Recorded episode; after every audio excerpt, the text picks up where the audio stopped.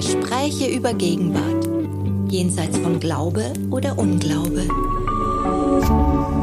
RefLab.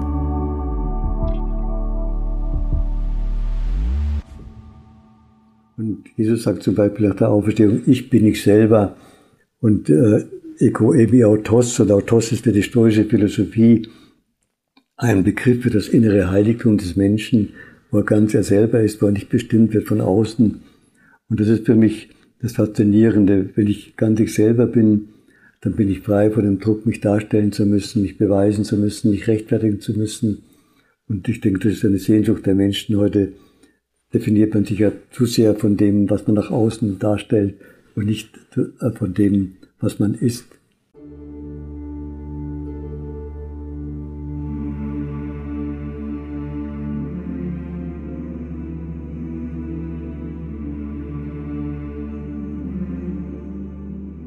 Wir brauchen nur in Verbindung zu kommen mit der Stille, die in uns ist und die uns zu heilen vermag. Auf diesen Satz bin ich vor einigen Wochen gestoßen und das war in einem türkischen Bad, in einem Hammam und Wellness, einer Wellnessanlage. Und dieser Satz hat mich tief berührt. Und ich habe aber mir nicht träumen lassen, dass ich jetzt ein paar Wochen später tatsächlich mit dem Autor hier sitze, nämlich mit Pater Anselm Grün. Vielen Dank, dass ich bei Ihnen sein darf. Gerne. Ich habe einige Stunden Zugfahrt zurückgelegt, um aus der Schweiz hierher zu kommen, in die Nähe von Würzburg, in die Abtei Münster-Schwarzach. Aber eigentlich ist diese Entfernung, denke ich mir, gar nicht so weit, weil sie traditionell historisch gewachsen eigentlich relativ enge Beziehungen haben zur Schweiz. Und ihr Mutterhaus St. Ottilien in der Nähe von München ist ja von einem Schweizer Theologen und Künstler gegründet worden Ende des 19. Jahrhunderts. Und dann gibt es noch einen Schweizbezug. Sie haben sich und tun das immer noch immer wieder auf den tiefen Psychologen C.G. Jung bezogen. Ja, für mich war C.G. Jung wichtig. Ich bin ja 64 eingetreten und 68 war die Studentenrevolution. Da haben wir auch gegen vieles rebelliert hier im Kloster, gegen alte Rituale. Und da war die Begegnung mit C.G. Jung eine Hilfe zu spüren, dass diese religiösen Rituale und Symbole nicht verstaubt sind, sondern dass sie durchaus eine heilende Wirkung haben und ganz modern sind für den heutigen Menschen. Und heute hat man ja wieder viel mehr Gespür für Rituale als äh, etwa in den 60er Jahren. Da war das eher so verpönt, das war was Altmodisches. Wo merken Sie das? Gut, wenn ich Kurse halte oder Vorträge, auch der Öffentlichkeit, dann schließe ich meistens mit Ritual ab. Ein Ritual der Stille, wo man sich selber umarmt. Kreuz ist ja eine Gebärde der Umarmung, die eigenen Gegensätze umarmt und spricht dann ein altes äh, kirchliches Abendgebet, das schon 1600 Jahre alt ist. Und auf einmal fragen die Leute, auch aus ganz äh, nicht religiösen Kreisen, wo findet man das Gebet? Ja? Also sie sind dann berührt von diesen alten Worten, weil sie spüren, dass sie tief in der Seele etwas berühren. Mir fällt auf, Sie sprechen hier auch ganz gezielt Menschen an, die nicht mehr eine Nähe haben unbedingt zur, zum Christentum, die andersgläubig sind oder auch nicht mehr gläubig und laden die hierher und die kommen offenbar auch zu, ja, zu ähm, Exerzitien, äh, Retreats. Ich gebe viele Führungsseminare und zu Führungsseminaren kommen natürlich Katholiken, evangelische Christen, aber auch Menschen, die nicht in der Kirche sind, auch manchmal Andersgläubige oder Ungetaufte. Äh, aber sie sind trotzdem neugierig. Äh, mit dem Kloster verbindet man halt eine alte Erfahrung, auch eine spirituelle Erfahrung. Manche wollen zur Ruhe kommen, manchmal, manche wollen in Berührung kommen mit ihrer eigenen inneren Quelle. Ähm, ich komme natürlich ganz aus dem katholischen Bereich, aber ich versuche eine Sprache zu sprechen, die offen ist für die Menschen und die einfach die Weisheit der christlichen Tradition übersetzt in unsere heutige Zeit. Sie haben die Führungsseminare angesprochen. Was für eine Führungs- und Unternehmenskultur nehmen Sie denn wahr heute? Also wir haben ja jetzt Jahrzehnte des sogenannten Neoliberalismus erlebt, Sozialkürzungen, ein, ein verschärftes, kühleres Klima, kaltes Klima teilweise in, in, den Unternehmen. Was nehmen Sie da wahr und was sind Ihre Inspirationen, die Sie da geben möchten? Es gibt natürlich in weiten Kreisen dieses kalte Klima und dieses Orientieren an den Zahlen. Aber die Menschen, die herkommen, spüren, dass das nicht genügt. Die wollen eine andere Kultur, äh, eine Kultur der Menschlichkeit, und ich sage eben, man soll nicht bei den Zahlen anfangen, sondern bei den Menschen. Führen heißt Leben wecken in den Menschen. Wenn ich Leben wecke, Lust am, am Arbeiten wecke, dann ist es für die Menschen gut und die Zahlen werden dann auch stimmen. Aber ich äh, ordne die Menschen nicht den Zahlen unter, sondern im Gegenteil, die Menschen stehen im Mittelpunkt. Und wenn sie gerne arbeiten, wenn sie aus ihrer inneren Quelle heraus arbeiten, dann entsteht auch wirtschaftlich etwas. Also es gibt ja genügend betriebswirtschaftliche Untersuchungen, die zeigen, dass Firmen, die Werte leben, auf Dauer erfolgreicher sind als die, die nur an Zahlen orientiert sind. Und diesen Satz, ich bin nicht an Zahlen orientiert, sagt ein Ökonom. Ja, natürlich, ich war 36 Jahre lang Zellerar, aber das war mir wichtig. Natürlich sollen die Zahlen stimmen, aber ich habe nie Angst gemacht oder moralisiert, wir müssen mehr arbeiten, damit wir nicht äh, insolvent gehen, sondern für mich hat Wirtschaften was mit Kreativität zu tun. Ähm, Karl Rahner sagte mal, Denkfaulheit ist keine Gabe des Heiligen Geistes. Also wenn man ein bisschen denkt, kann man auch, kann man wirtschaftlich gut arbeiten, ohne ständig diesen Druck und ähm, immer noch mehr arbeiten. Ich habe jetzt mir nun überlegt, auf welches Thema ich besonders fokussieren möchte. Sie haben eine Vielzahl von Büchern geschrieben. Man liest da diese Zahl 20 Millionen Gesamtauflage. Haben Sie da bei dieser Zahl noch irgendwie den Überblick? Nein, ich weiß weder, wie viele Bücher ich geschrieben habe, noch genau, wie die Auflage sind. Ähm, ich habe die Verlage so mehr angeschrieben und dann sind vor allem auch die auswärtigen ähm, gerade in Brasilien sind schon zwei Millionen Bücher von mir verkauft worden. Also ähm, das sind ungefähr 20 Millionen. Und ich habe mich dann auch hier bei Ihnen umgesehen. Also Sie sind Benediktiner. Ich glaube, das wissen viele. Anselm Grün ist Benediktiner. Aber es ist eine spezielle Form von Benediktiner, Missionsbenediktiner. Und zunächst habe ich da nicht so viel bemerkt. Aber wenn man genauer hinschaut, findet man hier viele Ansatzpunkte, wo man merkt, da ist ein kultureller und auch spiritueller, denke ich, Austausch. Also zum Beispiel in der Kirche ist ein sehr großer Kandelaber, eine afrikanische Arbeit, würde ich sagen, und ein Ambo, also so ein Ständer, ein Buchständer. Da merkt man, dass es enge, engen Kontakt und das schon lange Zeit eben gibt mit ähm, Kulturen außerhalb Europas. Und so habe ich gedacht, ich möchte mit Ihnen heute dieses Thema Mission vertiefen. Ich möchte aber so anfangen, dass ich Sie frage, Mission im Internetzeitalter, mhm. aber auch Mission im postkolonialen Zeitalter.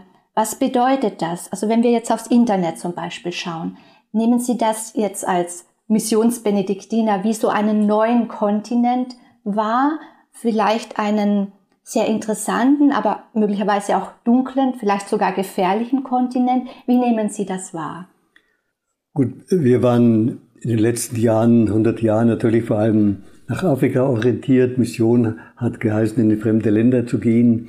Aber heute geht es nicht mehr darum, andere Leute zu bekehren, sondern halt die christliche Botschaft in allen Ländern präsent zu halten.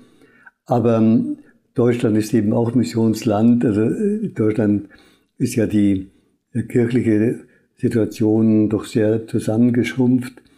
Und insofern erlebe ich meine Vorträge auch als Missionsarbeit und das Internet auch. Denn viele Leute erreicht man heute nicht mehr durch Bücher, sondern nur durch kurze Texte. Gut, ich habe selber da nichts geplant, sondern hier, die Frau Martin hat mich gebeten. Das, das ist Ihre äh, Pressesprecherin, ja. die Frau mhm. Martin, ja. Die habe ich gebeten, Facebook an, anzufangen. Meine Nichte, die Helena, die äh, hat früher schon Künstler betreut für, mit Instagram. Ich gesagt, ich soll unbedingt in Instagram gehen. Und ähm, dann hat sie halt für mich Instagram-Account gemacht. Und ähm, ja, erstaunlich sind, glaube ich, schon 66.000 Follower, die da immer folgen. Da sind Sie noch nicht ganz abgedatet, Bader Anselm. Es, ist, es bewegt sich jetzt ganz, ganz strack auf die 70.000 zu. Das heißt, Sie sind ein Schwergewicht in Instagram, ein sogenannter Internet-Influencer. Und das ist wirklich erstaunlich, wenn man schaut, wer ist denn da in Instagram drinnen. Dann sind das, das sind statistisch gesehen vor allem zwischen 18 und 25-Jährige. Also das ist jetzt auch nicht die Generation, wo man sagen kann, die kennt den äh, Bader Anselm eben noch aus der Gutenberg-Galaxis, sondern das ist eine neue Generation. Für religiöse Themen sind überwiegend auch weibliche FollowerInnen da interessiert und die sprechen sie an. Für die haben sie jetzt offenbar genau den richtigen Ton, den sie da treffen. Ja, ich passe mich in der Sprache nicht an. Also ich spreche nicht bewusst so die Jugendsprache oder, äh, aber ich spreche eine einfache Sprache und äh, keine moralisierende Sprache, keine besserwisserische Sprache, sondern eine Sprache, die einfach versucht, den Menschen äh, zu vertrauen. Äh, ich sage immer, ich will mich nicht die Menschen belehren, sondern sie berühren, dass sie mit der Weisheit ihrer eigenen Seele in Berührung kommen. Mhm. Denn jede Seele weiß irgendwo, was stimmig ist für den Menschen. Und so sage ich nicht was total Neues, sondern ich versuche das anzusprechen, was jeder in der Seele schon weiß, aber sich oft nicht traut, es zu formulieren. Und wie, wie machen Sie das? Also Sie, Sie machen ja wie Predigten, also oder Ansprachen an die Instagram-Gemeinde. Einmal die Woche machen Sie das und täglich, wie, wie nennen Sie das? Den Impuls, täglichen Impuls. Gut, den nimmt meine Nichte aus meinem Kalender, wo ich so die Sprüche aus meinen Büchern gesammelt habe oder der Verlag das gesammelt hat. Und jede Woche schreibe ich immer einen Text, da überlege ich kurz, was ist eigentlich momentan dran. Und ähm, gut, jetzt äh, am Sonntag kam ich eben von Taiwan zurück und habe dann da gleich einen Text geschrieben über, über meine Reise und die Eindrücke und was das für uns heute bedeutet. Und wir haben über Mission gesprochen. Ich glaube, man kann so sagen, Sie haben eine Mission, aber ohne zu missionieren. Ja, es geht mir nicht darum, alle überzeugen zu wollen. Ich war ja jetzt in Taiwan, da waren, habe ich Kurse gehalten, ich vor allem für christliche Menschen, evangelische, katholische, aber es waren auch Buddhisten da und ähm, ich habe auch Gespräche angeboten, im Krankenhaus zum Beispiel für die Chefärzte. Und da war auch ein buddhistischer Arzt, der wollte auch ein Gespräch haben. Also die haben dann auch Vertrauen. Oder es war ein buddhistischer Mitarbeiter eines Beerdigungsinstituts, der wollte unbedingt von mir gesegnet werden. Ne? Das ist dieses Interreligiöse, das Ihnen, glaube ich, immer wichtig war. Sie haben sich auch Kritik zugezogen dadurch, dass Sie nicht nur für diesen interreligiösen Dialog offen sind, sondern auch für sogenannte synkretistische Formen, Mischformen, also heute könnte man sagen eher hybride Formen. Aber Religion ist ja immer schon irgendwie gemischt, hybrid. Das gilt doch auch für das Christentum. Gut, also ich versuche nicht äh, synkretistisch zu sein, sondern ich ähm, vertrete die katholische Tradition, aber wie Sie richtig sagen, schon in der Bibel ist ja das Christentum immer im Dialog mit der griechischen Philosophie, mit der, mit der damaligen ähm, ja, persischen Welt. Also ähm, auch das Judentum war schon offen für Strömungen aus dem Osten. Ähm, also es gibt nie nur die reine Form, sondern ist immer im Dialog mit anderen. Und natürlich sollen wir nicht alles vermischen, aber die, die buddhistischen oder islamischen Gedanken, die zwingen uns ja zu der Frage, wie antworten wir auf das, äh, auf die Erfahrungen, die Buddhisten, die Moslems mit ihrem Glauben machen? Und was ist das Spezielle von uns, wo ist das Gemeinsame, die tiefe Erfahrung, wir sind alle auf dem Weg zu Gott und Gott ist immer das absolute Geheimnis, das man nie festlegen kann. Man kann nie sagen, wir haben den richtigen Gott, es gibt nur einen Gott und unsere ganzen Worte und Bilder sind Versuche, etwas von diesem Gott auszusagen, aber Gott ist immer jenseits aller Bilder und jenseits aller Worte. Lassen Sie mich nochmal auf den Punkt kommen, dieser Art von Benediktiner, nämlich Missionsbenediktiner. Sie sind ja jetzt inzwischen Jahrzehnte hier im Kloster Und als Kind haben sie es schon kennengelernt. Ihr Onkel, glaube ich, war schon hier mhm. und sind dann äh, mit 19 eingetreten. War das für Sie auch speziell interessant, dass es äh, Missionsbenediktiner sind, also dass es diesen Austausch gibt mit außereuropäischer Welt, mit außereuropäischen Kulturen? Ja, vor dem Abitur habe ich lange gezögert, ob ich hier eintreten soll, ähm, weil die Gemeinschaft selber ist mir dann etwas zu eng vorgekommen. Aber die Faszination für Asien damals, Korea hatten wir damals auch Mission, die war schon auch ein Grund. Äh, ich wollte in die weite Welt gehen, äh, in einer anderen Sprache und Kultur das christliche, die christliche Botschaft verkünden. Das war durchaus ein Impuls. Aber ich bin dann nie in die Mission gekommen. Ich war natürlich ein paar Mal in Afrika, habe dort Exerzitien gehalten und in den letzten 20 oder 30 Jahren bin ich dann immer auch in viele Länder gereist, vor allem nach Asien, Korea, Taiwan. Also über 50 Bücher sind schon ins Chinesische übersetzt und äh, äh, war in den ganzen Hongkong, Singapur, Ostmalaysia, Korea und, ähm, ja, und ähm, diesen Ländern und da spüre ich so eine innere Nähe, weil die Menschen auch meinen Gedanken vertrauen und sich davon angesprochen wissen. Ihre Kongregation ist Ende des 19. Jahrhunderts entstanden. Das ist die Hochphase von Imperialismus und Kolonialismus gewesen. Was kann das denn heute heißen, Mission? Mission heißt einfach Austausch, Austausch äh, mit allen Menschen und allen Kulturen. Natürlich schon den Mut, äh, unsere christliche Botschaft zu verkünden, dafür einzutreten, aber nicht mit dem Drang, ich muss die anderen bekehren. Natürlich im 19. Jahrhundert sind unsere ersten Missionare ausgezogen, um alle zu taufen, Christen zu machen, weil man gedacht hat, sonst kommen sie äh, nicht in den Himmel. Das ist natürlich heute kein Motiv mehr, sondern zu spüren, die Religion ähm, sollte uns miteinander verbinden, anstatt uns zu trennen, wie es ja leider jahrhundertelang war. Und die Religion soll gemeinsam am Frieden und am Wohl der Gesellschaften arbeiten. Und natürlich bin ich als Christ bin ich überzeugt, dass wir als Christen eine Botschaft haben, die auch für Buddhisten und, Moslems anziehend ist, aber ähm, ich muss dann nicht jemand überzeugen, ich kann nur Zeugnis ablegen von dem, was mich berührt und vertrauen, dass das im anderen auch eine Sehnsucht anspricht. Und wie sollen wir umgehen mit der Vergangenheit? Natürlich hat sich das Christentum kolonialen Mächten verbunden und das war natürlich kein, kein Segen, weder für die Menschen noch für das Christentum. Von Johann Gottfried Herder gibt es ein Zitat, das Sie bestimmt kennen, traurige Geschichte der Menschheit. Ähm, der N, ich sage mal N, also damals war dieses N-Wort sozusagen, konnte man noch ähm, aussprechen, der N malt den Teufel weiß und der Lette will nicht in den Himmel, sobald Deutsche dort sind.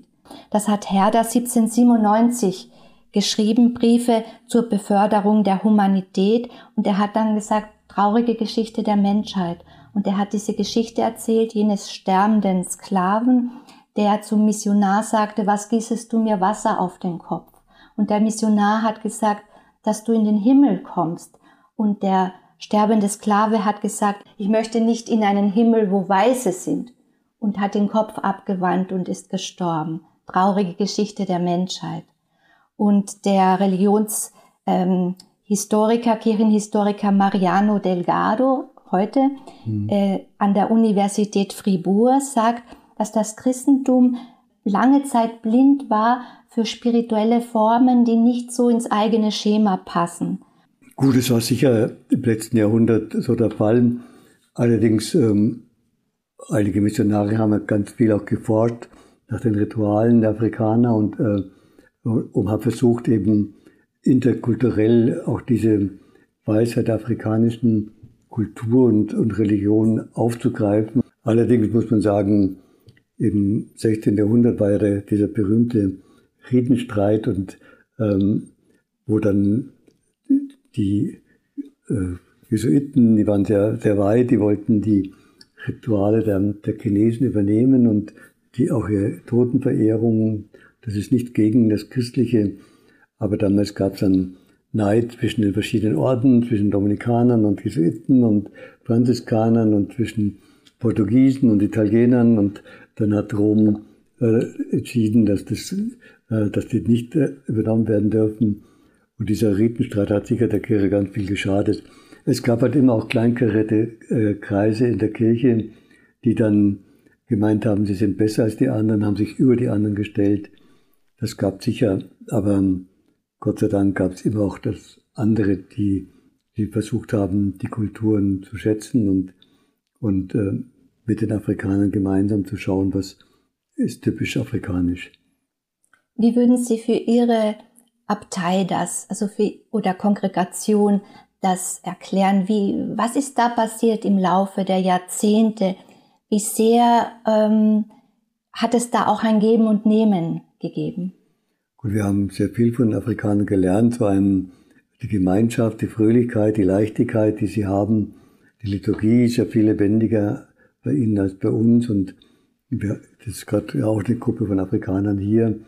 Ein Mitbruder hat mit denen, äh, der ist Musiker, hat mit denen Geige angefangen, die haben dann selber weitergemacht.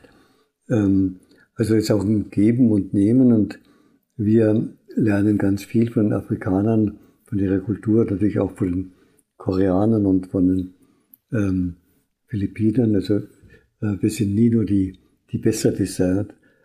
Natürlich, wenn man in die Geschichte schaut, in den 50er Jahren war das sicher noch äh, eine Tendenz, dass wir das Eigentliche haben und die armen Afrikaner bekehren müssen. Das, diese Mentalität ist heute vorbei. Ist das auch ein Geheimnis von Pater Anselm? Gut, meine Familie war immer schon interkulturell. Meine Schwester ist mit äh, 20 Jahren äh, nach äh, Frankreich, hat ein Jahr gelebt, also 55, also als noch nicht so äh, die Freundschaft da war. Sie war äh, drei Jahre in Italien, zwei Jahre in Spanien.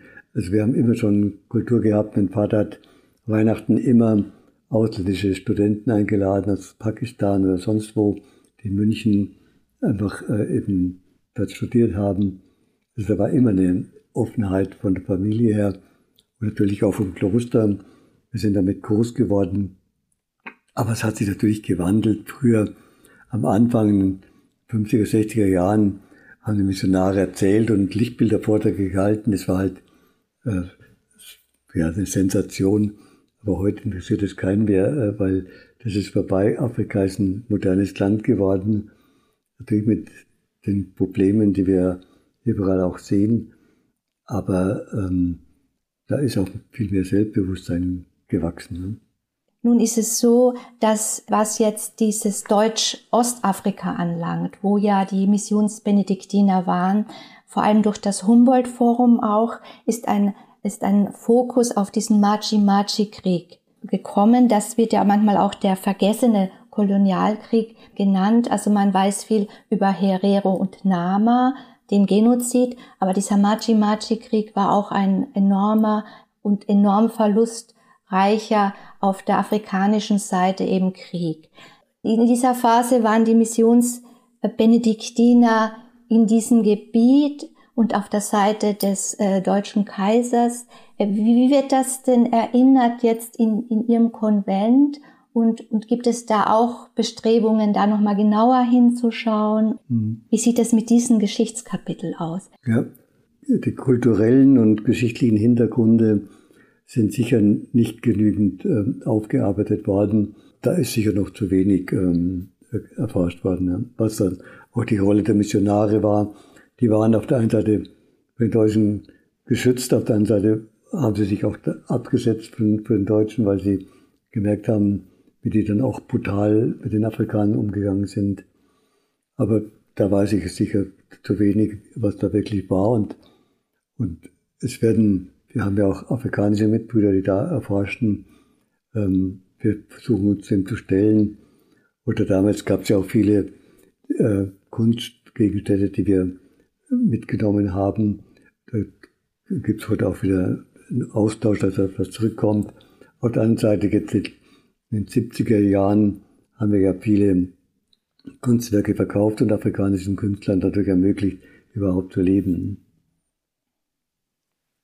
Und wenn, wenn Sie heute immer noch Missions, ähm, Missionare sich nennen, sehen Sie da nicht auch eine Schwierigkeit, dass das schon dieses Wort irgendwie so sehr belastet ist Gut. historisch und man eben, wie Sie sagt, sagen ja, das auch noch nicht genügend aufgearbeitet hat. Hm.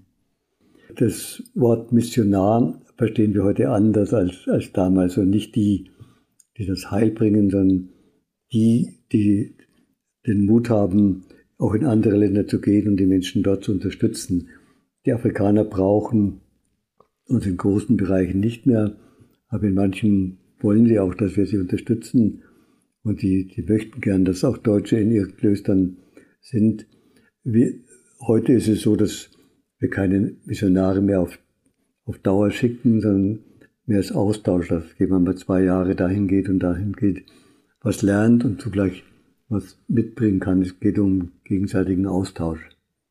Das, was man äh, profan Entwicklungskooperation oder Entwicklungszusammenarbeit äh, nennt. Aber ist es nicht so, dass sich dann eigentlich die christliche Mission dann wirklich erübrigt hat, wenn das ja auch die weltlichen äh, Instanzen leisten können?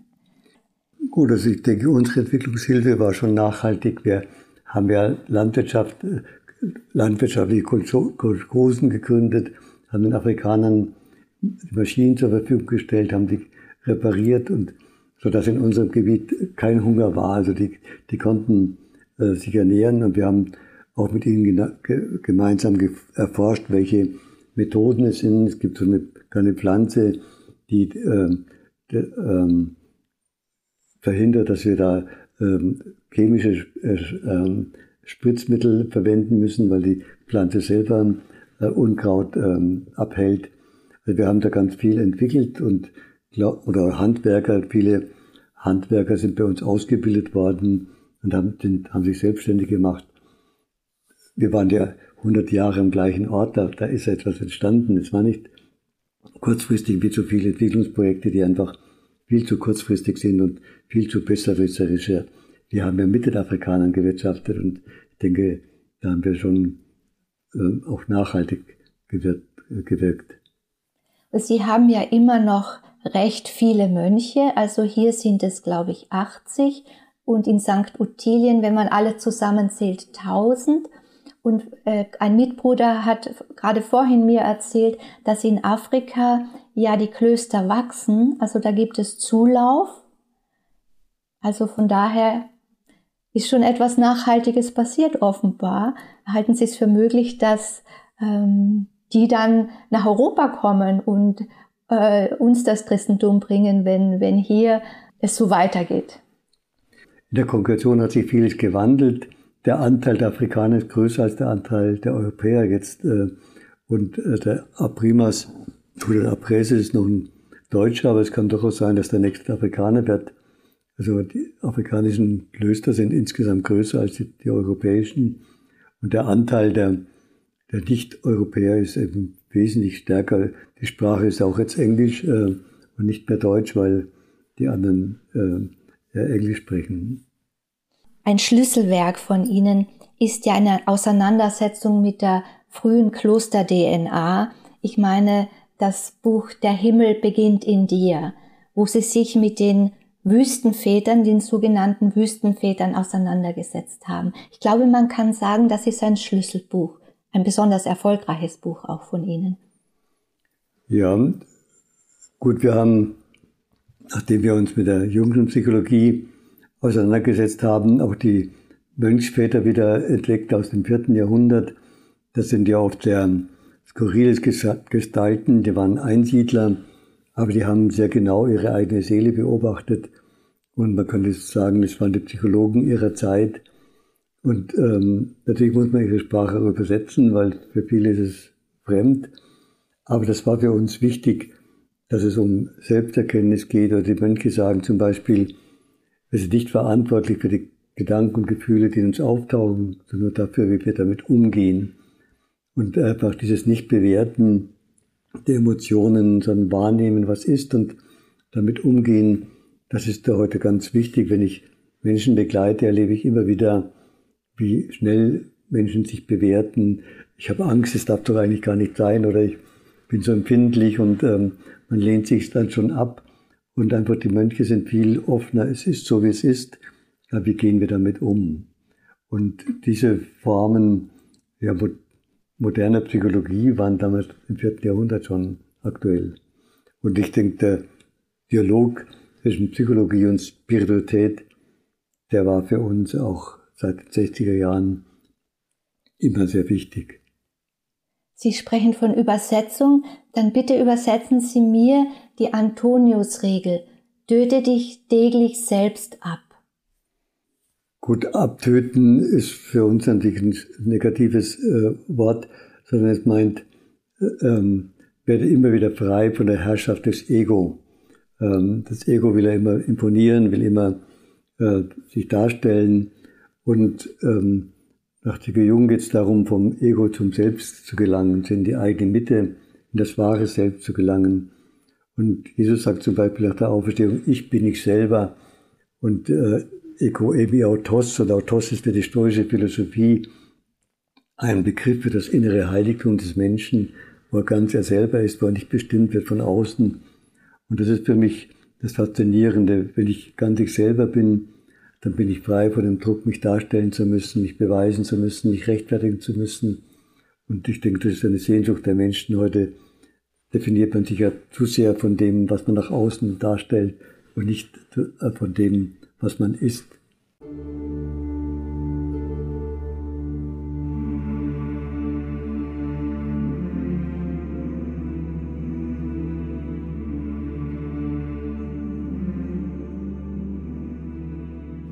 Diese Wüstenväter hatten stark gnostisches und, und auch neuplatonisches Gedankengut. Sie haben Abtöten gerade sehr schön ausgelegt, aber es war schon auch ein Abtöten insoweit, dass sie sich ja zurückgezogen haben, auch eine Mauer zwischen sich und die Welt gezogen haben. Eigentlich kann man sagen, heute machen das viele, praktizieren das viele. Sitzen Sie doch mal einen Tag am, am Bildschirm, dann spüren Sie den eigenen Körper nicht mehr. Mhm. Aber man würde das heute nicht als ein, eine Regel oder ein Ideal hören wollen, sondern umgekehrt. Jeder möchte lebendig sein und ganz im Hier und Jetzt leben. Aber diese frühen Mönche und Anachoreten, die waren ja oft Einsiedler. Die haben sich zwar zusammengetan, aber eigentlich um jeder für sich zu sein. Also ist schon eine sehr andere Kultur gewesen. Ja, Markus Ponticus, der da äh, viel schreibt, der sagt, äh, Mönch ist einer, der sich zurückzieht und trotzdem sich eins weiß mit allen Menschen.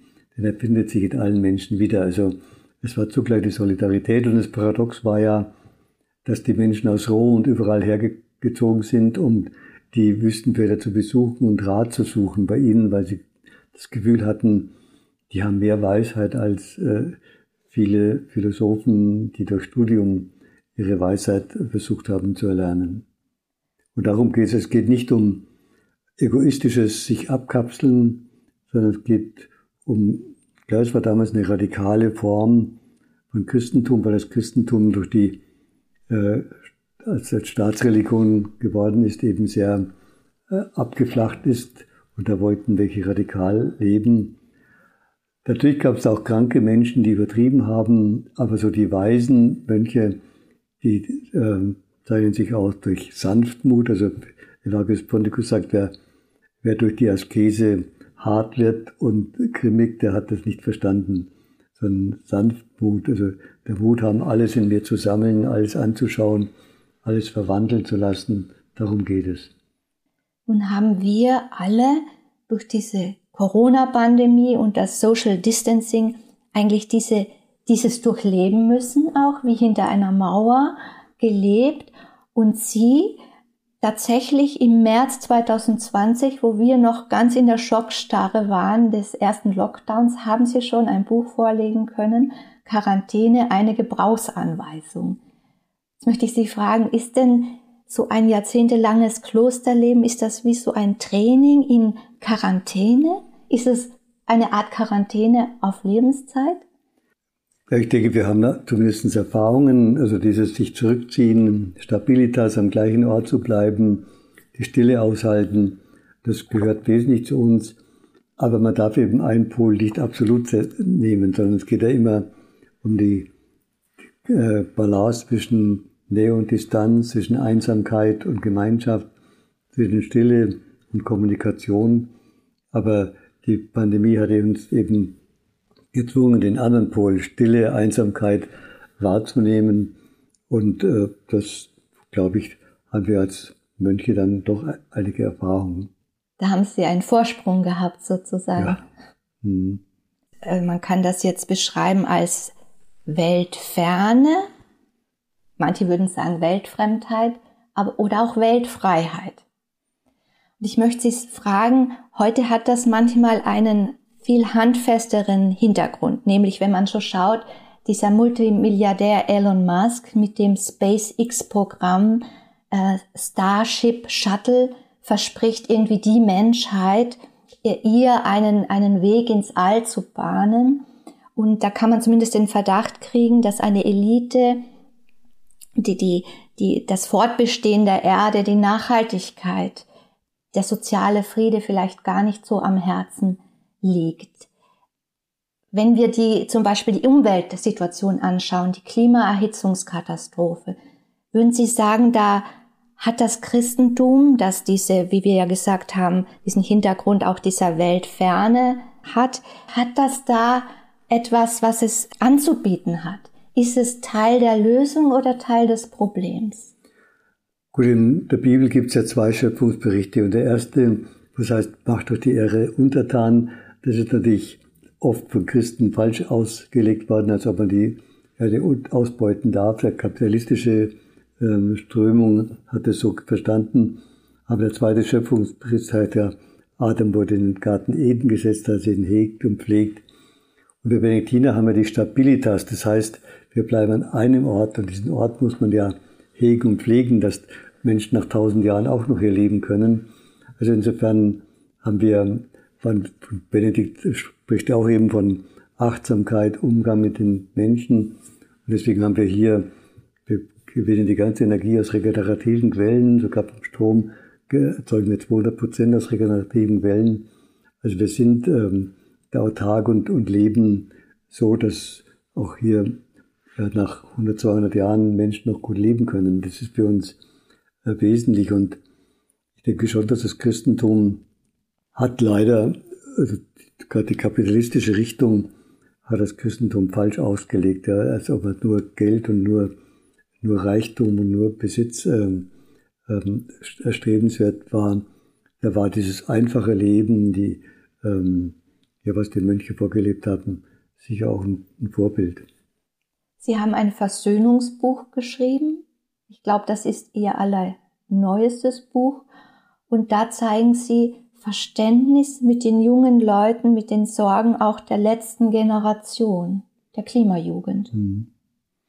Klar, also ich denke, wir, wir müssen ernst nehmen, dass die, die Welt ähm, im Wandel ist und wenn wir nicht aufpassen, wenn wir immer mehr Energie verbrauchen, dann wird äh, die Erde erwärmt und das hat äh, schwerwiegende Folgen für, für viele Länder. Wenn der Meeresspiegel steigt, dann werden viele Inseln überflutet werden und viele Landstriche, wo die Hitze sehen wir jetzt schon in Afrika und bei uns auch, wie die Hitze große Schäden anrichtet. Also wir müssen etwas tun. Das Problem ist halt, ähm, manche sagen, ja, das, was wir tun, ist nur ein kleiner Teil. Wenn die großen Länder wie China und Brasilien und USA sich nicht drum kümmern, dann ist das ein Tropfen auf den heißen Stein. Aber trotzdem ist besser etwas zu tun, als ohnmächtig nur darauf zu starren, sondern was können wir selber tun, zumindest einen kleinen Beitrag zu leisten. Aber für mich ist wichtig, dass dieser Thema des Klimawandels nicht nur durch moralische Appelle gelöst werden kann, sondern einmal durch eine neue Beziehung zur Schöpfung, dass wir eine spirituelle Beziehung zur Schöpfung haben, dass wir etwas von der Schönheit der Schöpfung spüren. Das deutsche Wort schön kommt ja auch von schonen. Das Schöne werde ich immer auch schonen, während wenn man lebenswert dass die, die moralisierend äh, eintreten, dann oft doch nicht das Leben, was sie, was sie nach außen hin vertreten. Ne? Ich Ich möchte zum Abschluss jetzt nochmal auf das schöne Buch zu sprechen kommen, Der Himmel beginnt in dir. Das klingt ein bisschen Angelus Silesius auch an. Das Zitat, wo läufst du hin oder wo laufst du hin? Der Himmel ist in dir. Suchst du Gott anderswo, fehlst du ihn für und für. Für mich war dieses Buch auch biografisch ein ganz wichtiges Buch in einer schwierigen Zeit wo ich das Gefühl hatte, wie mit zerbrochenen Flügeln dazuliegen. Ich war nicht wie hinter einer Mauer, sondern wie hinter so einer Glaswand. Und das war das einzige Buch, das ich überhaupt in der Phase lesen konnte, ertragen konnte. Und habe das mitgenommen und einen Absatz gelesen und wieder auf die Knie gelegt. Und es hat mir ganz, ganz gut getan. Und Sie sind wirklich ein Autor, der auch in so einer Phase die Sprache findet, die wirklich einen berühren kann und wo auch nichts zu viel gesagt ist. Gut, ich versuche eben keine Ratschläge zu geben, sondern einfach zu beschreiben, wie das Leben ist und von der Weisheit der Wüstenväter einfach Anregungen zu geben, wie kann ich damit umgehen. Ja, ich versuche, ich bin sehr dankbar, wenn ich merke, dass Menschen berührt werden. Versuche eben, wenn ich schreibe, immer Menschen vor Augen zu halten und auf ihre Fragen zu antworten und nicht irgendwie eine Theorie äh, zu entwickeln, sondern ja, Theologie heißt für mich Antwort auf die Fragen, die die Menschen berühren und und äh, Theologie heißt für mich an die Sehnsucht der Menschen glauben. Also viele, ich ärgere mich immer, wenn Priester sagen, die Menschen glauben alle nicht mehr, dann sage ich, du glaubst nicht an die Menschen. Ähm, denn ich glaube daran, dass in jedem die Sehnsucht ist nach mehr, nach einem Geheimnis, dass es größer ist als wir selber. Auch wenn sich die Sehnsucht nicht immer religiös oder christlich ausdrückt, aber die Sehnsucht ist da und ich kann die Menschen nur berühren, wenn ich an ihre Sehnsucht glaube. Jetzt bin ich doch neugierig und möchte noch fragen, was ihr Leben ihnen beschert hat, dass sie in diese Tiefe des Sprechens kommen konnten, das dann zu anderen sprechen kann in schwierigen Situationen. Gut, ich habe, meine Krise war so ja, zwischen 25 und 35, so, da war ich sehr unsicher, verunsichert und ähm, da habe ich nicht ge gedacht, dass mein Leben nochmal fruchtbar wird und ähm, war sehr schüchtern, verunsichert, Selbstwertgefühl. Und da bin ich eben auch gerade in der Begegnung mit Graf Dürkheim, der ja auch ein jungscher Psychologe war, der Zen-Meditation mit jungscher Psychologie verbunden hat, hat mir einfach geholfen, mich selber zu erkennen. Und ich denke, gerade dadurch habe ich auch Menschen verstanden. Die ersten Bücher habe ich für mich selber geschrieben, damit ich für mich einen Weg finde und dann gemerkt, dass meine Probleme ja doch sehr eng mit den Problemen anderer auch verbunden sind. Ein psychosomatischer Arzt hat mir den schönen Satz mitgegeben, auf der Oberfläche der Seele kann es sehr unruhig sein, da kann es sogar Schiffbrüche geben. Und in der Tiefe der Seele kann es trotzdem ruhig sein. Ja, das ist ein schöner Satz, das glauben auch die Mönche. Also, wenn man meditiert, der Kopf ist immer unruhig, der, der es wird beim Meer. Die Wellen sind unruhig, aber je tiefer ich gehe, desto ruhiger wird es. Und das ist auch das, der Weg der Stille in die Tiefe gehen. In der Tiefe ist ruhig, aber der Kopf ist immer unruhig. Ich wollte jetzt nicht mit, mit Tod enden, aber Sie haben so einen schönen Satz, äh, wo Sie, finde ich, allein der macht irgendwie einen Mut, dass Sie sagen, der Tod ist die Vollendung des Lebens. Ja, ist nicht Ende, sondern Vollendung, wie immer das ausschauen wird. Und der C.G. Jung sagt ja auch, als Psychologe kann ich nicht beweisen, dass es ein Leben nach dem Tod gibt, aber als Psychologe weiß ich um die Weisheit der Seele. Und die Weisheit der Seele weiß, dass der Tod nicht Ende ist, eine Vollendung. Und wenn ich darum weiß, wenn ich gegen diese Weisheit der Seele verstoße, werde ich unruhig, ruhelos und rastlos. Deswegen ist es für C.G. Jung auch gesund zu glauben, der Tod ist Vollendung wie immer man sich das vorstellen mag, wir haben christliche Bilder, aber wir wissen natürlich, die Wirklichkeit ist immer jenseits der Bilder.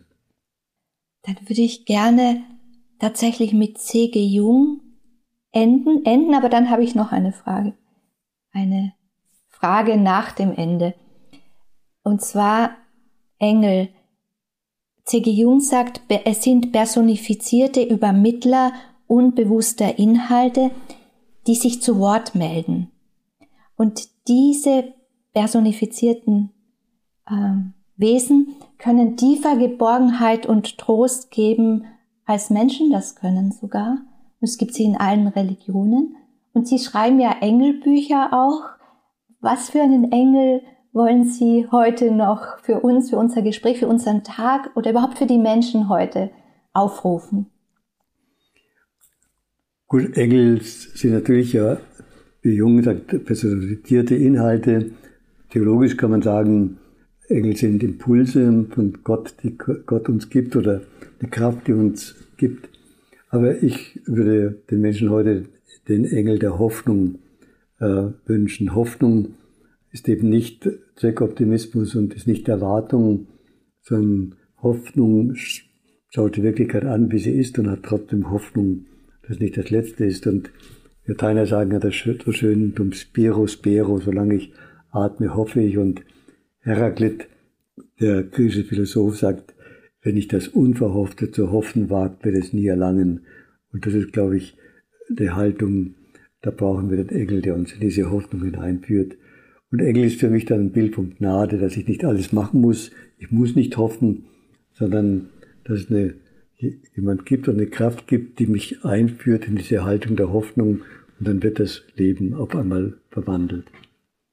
Und ganz zum Schluss, was sagen Sie, sollen wir machen? Jetzt sag wir Christen oder machen.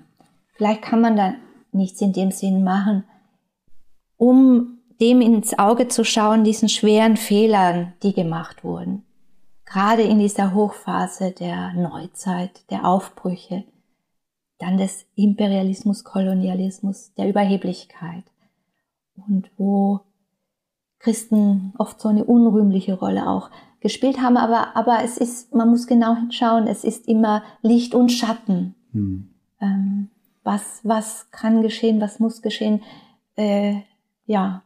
Gut, die Kirche muss betrauern, hat betrauern ihre Geschichte, auch das, was sie an Unrecht getan haben, nicht nur jetzt im, beim sexuellen Missbrauch, sondern auch in der Kolonialzeit, da war sicher auch viel Unrecht. Spiritueller Missbrauch, könnte man da ja, vielleicht auch sagen. Ja, sicher spiritueller Missbrauch oder emotionaler Missbrauch und ähm, das Betrauern, äh, nicht, sich nicht rechtfertigen, anschauen, aber Betrauern heißt dann auch, ähm, jetzt im Augenblick zu leben. Also Betrauern heißt auch sich freimachen von Illusionen. Die Kirche oder jeder von uns ähm, baut sich ja auch immer Vorstellungen, illusionäre Bilder von sich selber.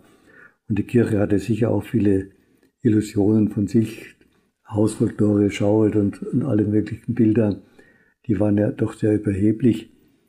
Ähm, das Konzil hat ja dieses Bild vom wandernden Gottesvolk. Wir wandern mit allen Menschen, sind mit allen auf dem Weg und schauen, können wir Wege gehen, die Wege zum Frieden sind und Wege zum guten Miteinander.